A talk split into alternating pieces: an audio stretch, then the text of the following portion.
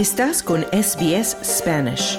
Encuentra más historias fascinantes en sbs.com.au barra Spanish. Estás escuchando Hora 13 en Radio SBS. Hay millones de personas en el mundo que sufren enfermedades como el Parkinson, el Alzheimer, la depresión, el dolor crónico problemas del sueño y comportamientos de daño autoinfligido. El origen de estas enfermedades neurodegenerativas o condiciones neurológicas han representado un misterio durante muchos años para la ciencia. El doctor mexicano Miguel Rentería, residente en Queensland, es un destacado investigador del QIMA Berghofer Medical Research Institute quien ha enfocado sus estudios en tratar de comprender la relación entre los genes, la estructura del cerebro y estas enfermedades o condiciones. Rentería ha obtenido recientemente una prestigiosa beca para realizar una de las más importantes investigaciones sobre el Parkinson en Australia y para la cual están buscando voluntarios de diferentes orígenes culturales que sufren de esa enfermedad, entre ellos hispanos, para avanzar en el conocimiento y tratar de encontrar una cura. Nuestro compañero Claudio Vázquez entrevistó a Miguel Rentería, quien comienza con una explicación de sus investigaciones. Primero que nada, es un placer. Muchas gracias por la invitación para hablar sobre mi trabajo. Soy eh, investigador en el Instituto QIMR Berghofer en Brisbane y llegué a Australia hace muchos años, en 2009, a, hacer un doctorado en genética humana en la Universidad Queensland. En aquel entonces mi pasión era entender cómo es que la genética nos hace ser únicos, nos hace ser al mismo tiempo muy, muy parecidos porque somos parte de la misma especie, pero muy únicos porque cada humano es en realidad diferente de, los otros. Así que trabajé con gemelos y mis investigaciones consistían en, básicamente comparar el cerebro, la estructura del cerebro, la forma del cerebro, en gemelos eh, idénticos y en gemelos que son no idénticos, pero que son parte del mismo nacimiento múltiple. De ahí eso me llevó a tratar de entender cómo es que el cerebro cambia eh, o, presenta diferencias en personas que tienen un diagnóstico psiquiátrico o neurológico comparado con aquellos que no lo tienen. Así que he pasado los últimos siete, ocho años de, de mi carrera como investigador tratando de entender esta relación entre los genes, la estructura del cerebro y enfermedades como la depresión, la enfermedad de Parkinson o algunos comportamientos como, como el daño autoinfligido y las tendencias suicidas. Entonces, lo que me llama la atención como investigador es tratar de, de entender estas diferencias biológicas y cómo esas diferencias biológicas se traducen en mecanismos que afectan nuestro comportamiento y nuestra salud.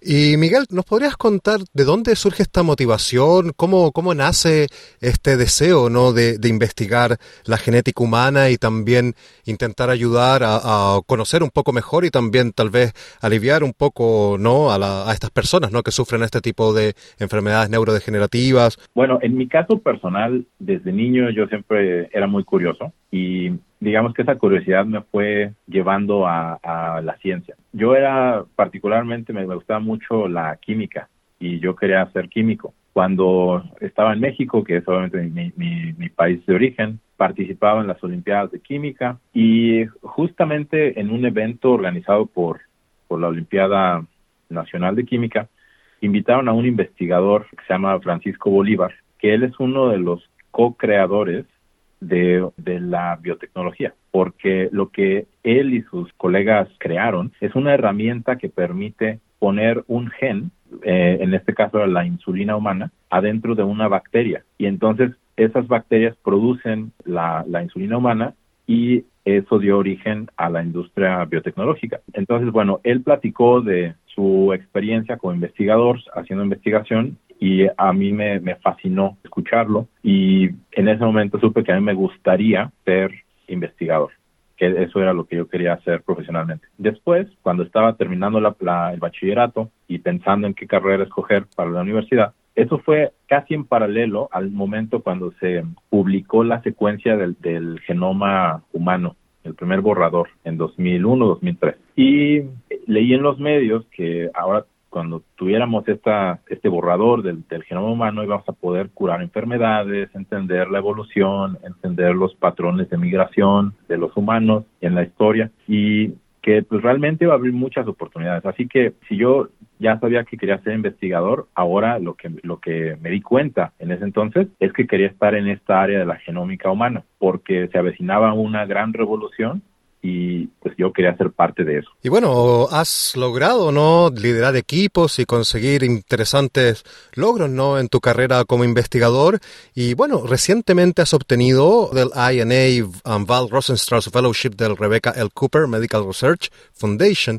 Y te quería preguntar, porque es bastante importante y ofrece, bueno, un dinero que, que seguramente puede ayudarte a desarrollar mejor tus investigaciones. ¿Cómo te, te ayudará, ¿no? A, a, profundizar en lo que estás investigando, Miguel. Sí, claro. Eh, eh, esta fellowship, le llaman, de, la Fundación Rebecca L. Cooper, que es una fundación en Australia que tiene ya muchos años de apoyar proyectos de investigación, pero ahora se están enfocando en apoyar personas que ellos identifican como talentos y, y que tienen potencial para hacer contribuciones importantes. Esta fellowship me va a permitir dedicar cinco años prácticamente a las investigaciones y ellos están apoyando todo mi, mi programa de eh, investigación, dándome flexibilidad para poder desarrollar proyectos que, que ya tenemos y proyectos nuevos.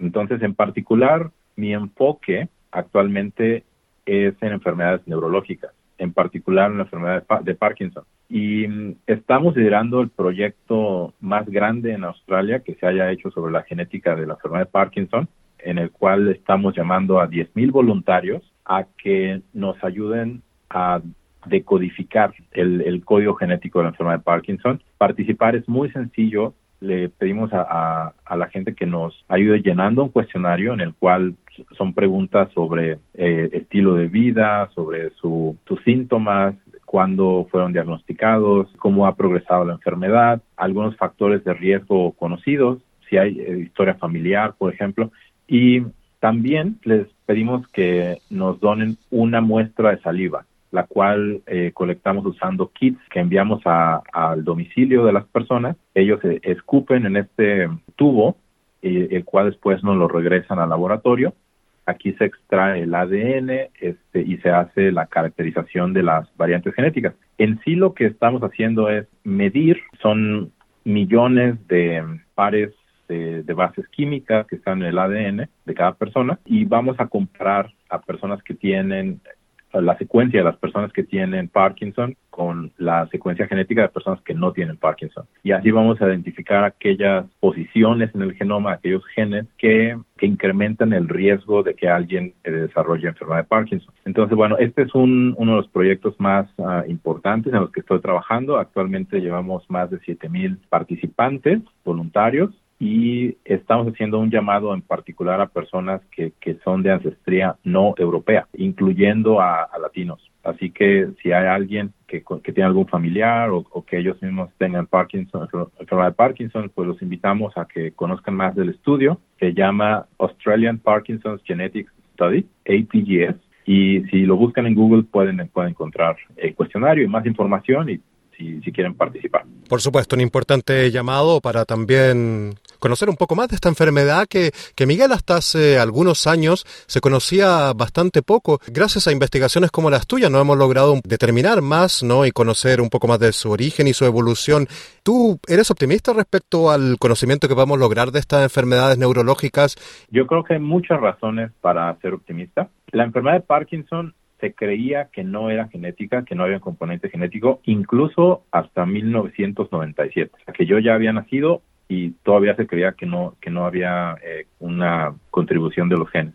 Pero en el 97 se demostró en, familias de Italia, con 100 pedigrees, que había este fenómeno que le llamamos agregación familiar, en el cual en una sola familia o en un solo pedigrí hay una sobrerepresentación de casos de enfermedad de Parkinson. Y entonces a partir de ahí se encontró el primer gen que es ligado a, esta enfermedad, que es el gen sinucleína alfa. A partir de entonces, del 97, para acá, se han descubierto más de 90 genes que incrementan el riesgo y se han encontrado más de 20 genes en los cuales si hay una mutación, esa mutación es suficiente para causar la, enfermedad. Entonces, el primer paso es entender, para, para, para poder pues, encontrar una cura para una enfermedad, es entender qué es lo que está pasando. Y no podemos ir más a detalle que, que la información genética. Una vez que encontramos qué es lo que está de alguna manera corrompido a nivel molecular, el siguiente paso es diseñar mecanismos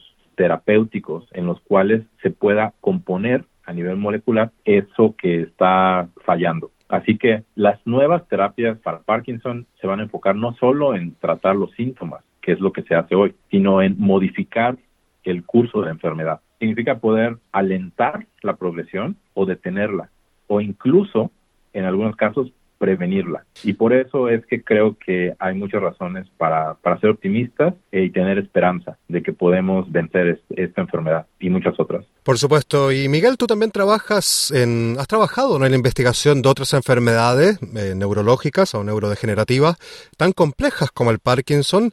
Y hablo del Alzheimer, del dolor crónico, de la depresión. Hablabas también tú de daños autoinfligidos, de problemas del sueño. Yo te pregunto, ¿cuáles son los factores o los aspectos en común que tienen estas enfermedades que parecen no tan diferentes entre ellas? Esa es una excelente pregunta. Yo aplico los mismos métodos, las mismas técnicas para estudiar diferentes enfermedades.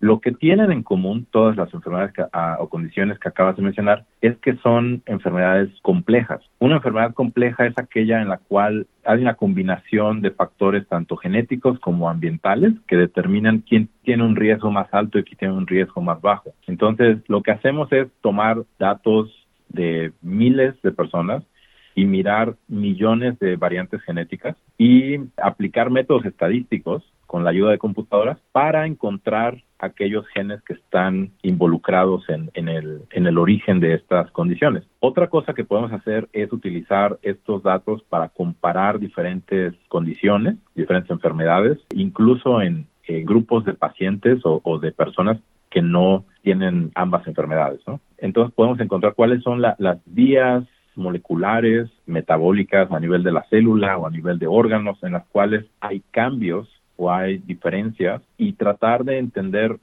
qué es lo que está pasando, por qué, por qué suceden estas enfermedades, ¿no? Entonces, mi, mi trabajo de alguna manera se puede definir como alguien que se dedica a mapear genes, a mapear correlaciones entre genes y enfermedades o incluso algo que me parece a mí muy, muy interesante es que el enfoque muchas veces es en la enfermedad, pero también hay variantes genéticas que te protegen contra enfermedades y por eso es que no todos desarrollamos la misma enfermedad. O sea, cada, cada quien tiene un riesgo más alto para algunas cosas, pero más bajo para otras. Muy interesante todo tu trabajo respecto a, tal como decías, ¿no? Mapear los genes para conocer un poco más de estas condiciones o estas enfermedades. Pero Miguel, y también quería tocar otro punto, que tú has, dedicado también a, acercarnos a diferentes actores que participan en la ciencia, sobre todo en la ciencia médica, hacer un puente en un acercamiento entre investigadores, médicos, la sociedad y también los legisladores o policymakers. ¿Por qué es importante establecer estos puentes, estas conexiones entre todos estos estamentos, entre todos estos actores, Miguel? Sí, bueno, yo creo que es importante porque desde la perspectiva de políticas públicas, las políticas públicas nos afectan a todos, sin importar nuestra edad, sexo, preferencia política o condición de salud. Las políticas públicas nos afectan a todos. Entonces, creo que es responsabilidad de la sociedad, de todos nosotros, que las políticas públicas se hagan y las decisiones de política pública se tomen basadas en evidencia y esa evidencia obviamente debe venir por un lado de la parte científica, pero por otro lado de la parte de las ciencias sociales, la economía y tomar en cuenta todos estos factores y tomar decisiones que estén bien informadas. Por eso es que eh, yo tengo este interés en articular a diferentes actores porque creo que el impacto que se puede tener es muy grande. Hay investigadores que les gusta pues está en un laboratorio y, todo su enfoque es en el laboratorio y no los culpo. La verdad es que es muy divertido estar en un laboratorio, pero yo creo que también los científicos tenemos una responsabilidad social y que al tener cierto conocimiento y en, particular O sea, la herramienta, una de las herramientas más poderosas que tenemos, que es el método científico, eh, es nuestra responsabilidad también llevar este conocimiento a, al resto de la sociedad. Entonces, creo que ese es el, el por qué creo que es importante. Por supuesto, muy valiosa, interesante todas tus investigaciones y también tu esfuerzo por acercarnos también a los diferentes actores que participan en investigación.